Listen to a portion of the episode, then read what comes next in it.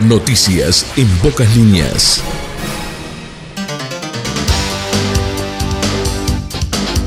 Bienvenidos y muy buen martes para todos. Aquí estamos dando comienzo a las noticias en pocas líneas en esta jornada del 8 de noviembre de 2022. Y hoy martes estamos transitando el día número 311 del calendario gregoriano. Faltan 54 días para finalizar el 2022.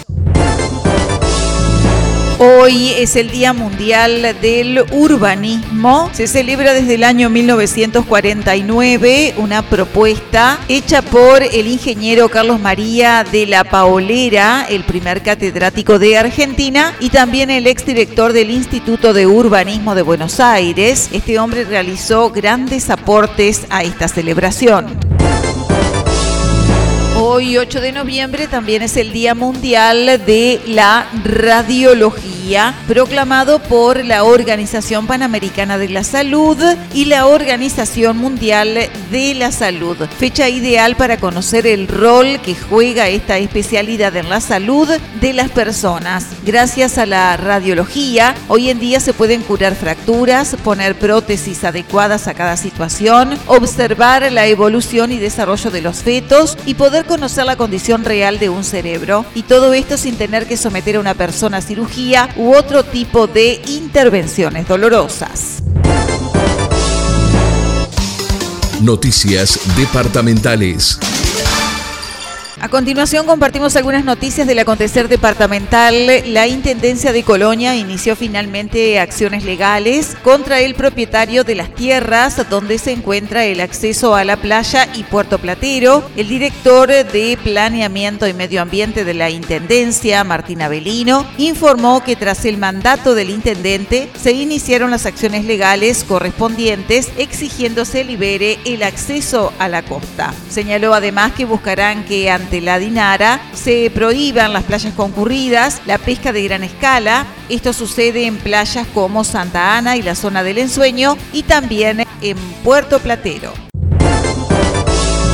Clínica de panificación para emprendedores. La Intendencia de Colonia, a través de su unidad Pymes, organiza una actividad en modalidad taller para emprendedores de panificados y galletería que planean elaborar pan dulce y budín inglés para las tradicionales fiestas de fin de año. La actividad forma parte del programa Alimentos de Colonia que lleva adelante Unidad Pymes. Se denomina clínica porque los participantes podrán realizar consultas concretas y evacuar todas sus dudas para mejorar la calidad, sabor y vida útil de sus productos. Pueden llevar sus propios productos para mostrar y dialogar sobre cómo manejarlos. Se realizará una clase demostrativa sobre elaboración de budín inglés. El lugar en el taller San Benito Real de San Carlos en Colonia este miércoles 9 de noviembre de 13 a 15 horas. Inscripciones en Unidad Pymes al 099 85 33 14 o al 40 4523-0328.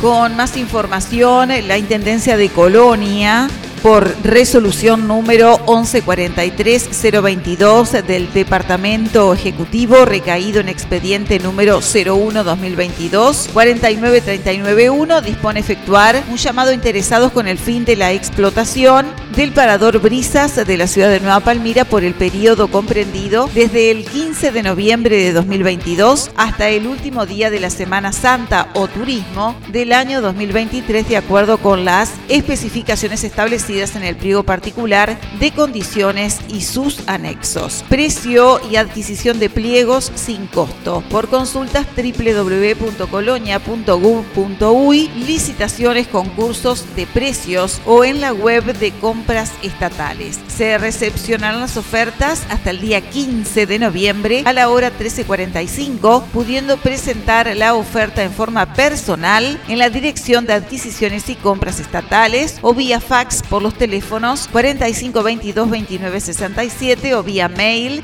licitaciones arroba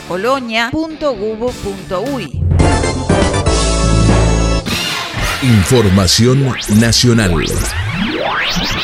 Cortitas del ámbito nacional, un hombre fue asesinado de varias puñaladas en Maldonado. El homicidio ocurrió en horas del mediodía de la jornada de ayer lunes. Policía científica trabaja en el caso junto a personal de hechos complejos. Senadores del Frente Amplio harán pedido de informes sobre préstamo del BROU a Círculo Católico. La bancada opositora pretende conocer más sobre el crédito que permitió a la mutualista adquirir la infraestructura de Casa de Galicia. COVID-19, reporte semanal, 659 casos nuevos de COVID y 6 fallecidos. Actualmente hay 709 personas cursando la enfermedad y el 57,7% de las camas de cuidados intensivos están ocupadas. Detuvieron al director de salud de Cerro Largo. Fiscalía tiene 48 horas para imputarlo. El jerarca cabildante se lo investiga por ser presunto autor de un delito de contrabando. El involucrado se declara inocente. Información internacional. En la previa del Mundial, las ventas de televisores se triplicaron en octubre. Las compras de Smart TV de 55 pulgadas aumentaron un 670% y las de 65 pulgadas un 670% en Mercado Libre. El impacto humano puede alterar las relaciones ecológicas entre especies, así lo sugiere un estudio llevado a cabo en la Patagonia andina durante cuatro años. Gobierno de Ortega ganó el 100% de las alcaldías existentes en votación en Nicaragua. El Frente Sandinista de Liberación Nacional controla todos los poderes del Estado, así como al Ejército y a la Policía Nacional. Liberan a pasajeros de embarcación retenidos por indios tras derrame de crudo en Perú. Los indígenas le reclaman al presidente Pedro Castillo que actúe sobre los territorios indígenas dañados por un derrame de petróleo. Deportes. Hablamos de tenis, hablamos del ranking ATP. El griego Tsitsipas escaló al tercer puesto. Alcaraz es líder y Nadal segundo. Federico Valverde entró en el top 5 de jugadores más valiosos del mundo. ¿Qué valor tiene? El volante dejó de tener un valor de mercado de 80 millones y ahora es el sexto jugador más valioso del mundo, con el quinto valor más alto. Hablamos de Peñarol. Leonardo Ramos dejó de ser el entrenador tras reunión de la comisión directiva. De esta manera, el director técnico se despide del Mirasol luego de 98 días en el cargo, con nueve triunfos, cinco empates y cinco derrotas. Hablamos del Mundial, hablamos de Brasil, que confirmó la lista de 26 convocados con Dani Alves como principal novedad. El lateral de 39 años es la gran sorpresa en una lista que tiene ausencias como Roberto Firmino, Coutinho o Gabigol.